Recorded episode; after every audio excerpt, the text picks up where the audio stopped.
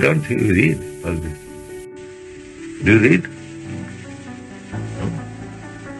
If you don't read, then you'll feel restless.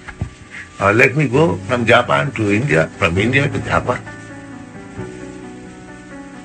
You are restless because you don't read. I am laboring so hard for you, but you don't take take advantage.